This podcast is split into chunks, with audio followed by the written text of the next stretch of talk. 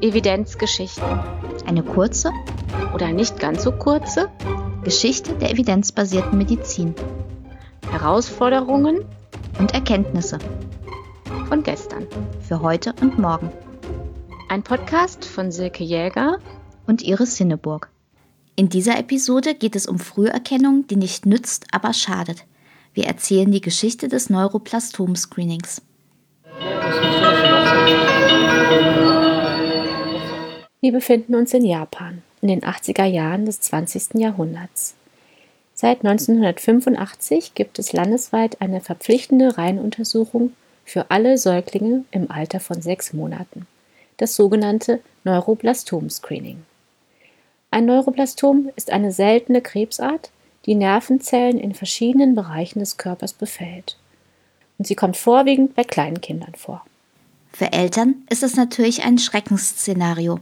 Deshalb machen bald auch fast alle Eltern bei dem Screening mit. Bei rund einer Million Säuglinge pro Jahr saugen Vater oder Mutter mit einem Filterpapier Urin aus der Windel auf und schicken die Probe in ein Labor. Dort wird untersucht, ob sich im Urin Spuren von Vanillin-Mandelsäure und Homovanillinsäure finden. Das sind zwei Abbauprodukte von Substanzen, die der Tumor produziert. Bei fast allen Babys gibt es aber glücklicherweise Entwarnung. Keine Spur von einem Tumor zu sehen.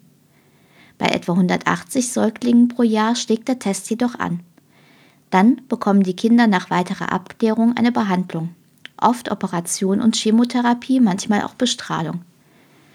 Und der Erfolg scheint das Screening zu bestätigen, denn die meisten Kinder überleben. So hatte es sich das verantwortliche Gesundheitsministerium auch gedacht. Schließlich gab es eine Menge Gründe, die für das Screening sprachen. Man wusste beispielsweise, dass Kinder mit einer Diagnose vor dem ersten Geburtstag eine deutlich bessere Prognose haben. Und war die Krankheit bereits fortgeschritten, wenn sie erkannt wurde, waren die Heilungschancen wesentlich schlechter. Dafür sprach auch, dass es diesen einfachen und kostengünstigen Test gab, der neun von zehn Kinder mit Neuroplastom erkennen konnte. Außerdem schienen auch die großartigen Daten aus ersten Modellprojekten eindeutig. Das Ministerium hatte sie Anfang der 80er Jahre in verschiedenen japanischen Regionen durchführen lassen. Die Auswertung zeigte beeindruckende Zahlen. So stieg die Fünfjahres-Überlebensrate von etwa 20 Prozent mit dem Screening auf 70 bis 90 Prozent.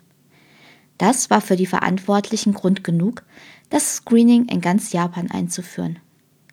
Auch in vielen anderen Ländern forderten Kinderärzte dem japanischen Beispiel zu folgen, und bald sprossen allerorten die Modellprojekte wie Pilze aus dem Boden. Anfang der 90er Jahre gab es für den Hype jedoch einen empfindlichen Rückschlag. Der US-amerikanische Biostatistiker Stephen Goodman veröffentlichte 1991 eine umfangreiche Analyse der japanischen Daten und berücksichtigte auch weitere Forschung. Nach seiner Auswertung gab es deutliche Hinweise auf zwei Probleme. Zuerst hatten sich Wissenschaftler die Tumore näher angesehen, die im Screening entdeckt worden waren. Sie verglichen sie mit Neuroblastomen, die sich bereits mit Beschwerden bemerkbar gemacht hatten. Dabei stellten die Forscher fest, dass es grundlegende Unterschiede zwischen den Tumoren gab und dass diejenigen, die im Screening entdeckt worden waren, langsamer wuchsen.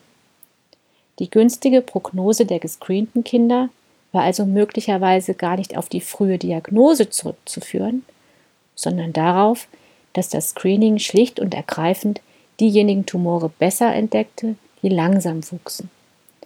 Dieses Phänomen wird auch als Length Time Bias bezeichnet, auf Deutsch Verzerrung durch die Krankheitsdauer.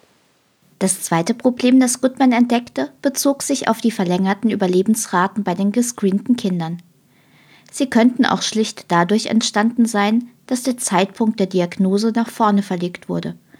Und das würde bedeuten, das Screening verlängert nicht die Lebenszeit, sondern die Zeit mit der Erkrankung. Dieses Phänomen wird auch als Lead Time Bias bezeichnet, auf Deutsch Verzerrung durch die Vorlaufzeit. Ob das tatsächlich der Fall war, konnte Goodman anhand der vorliegenden Daten aus Japan allerdings nicht abschätzen. Er setzte deshalb große Hoffnung auf eine kanadische Studie, die 1989 begonnen hatte und diese Zahlen liefern sollte. Als einige Jahre später die ersten Daten aus Kanada veröffentlicht wurden, bestätigten sich Goodmans Befürchtungen. Die Anzahl der Diagnosen im frühen Stadium der Neuroblastome nahm durch das Screening zwar deutlich zu. Gleichzeitig gingen die Diagnosen in späteren Stadien jedoch nicht zurück.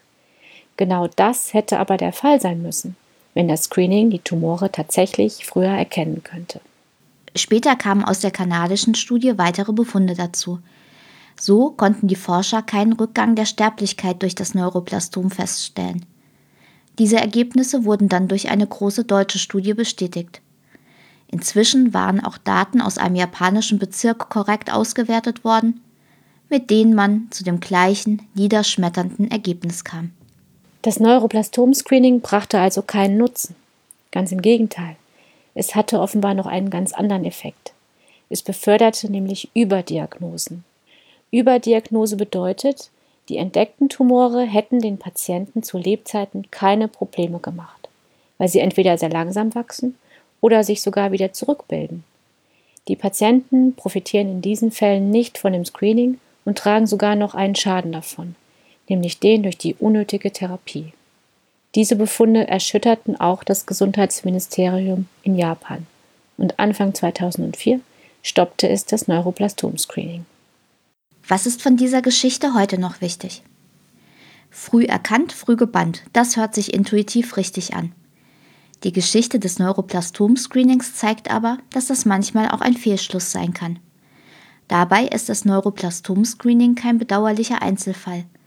Grundsätzlich kann fehlender Nutzen und Überwiegen von Schaden bei allen Früherkennungsuntersuchungen vorkommen.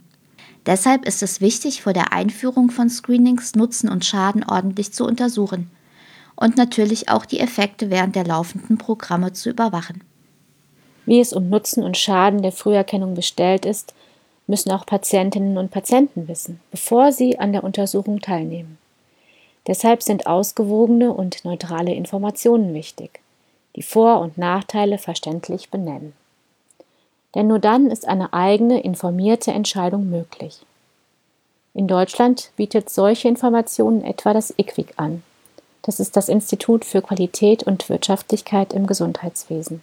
Es hat für die offiziellen Früh Krebsfrüherkennungsprogramme auch Entscheidungshilfen entwickelt. In den Show Notes verlinken wir auf die entsprechende Website und auch auf ein Video, das das Problem von Überdiagnosen anschaulich erklärt. Bei allen Problemen kann man aus der Geschichte aber auch etwas Positives ziehen nämlich dass das japanische Gesundheitsministerium die überwältigende Evidenz zu Neuroplastom-Screening am Ende doch ziemlich flott in Gesundheitspolitik übersetzt hat und das Programm beendete. Dass Evidenz in der Versorgungspraxis ankommt, ist leider keine Selbstverständlichkeit. In der nächsten Episode der Evidenzgeschichten erzählen wir dann mehr über dieses Phänomen. Vielen Dank fürs Zuhören und bis zum nächsten Mal.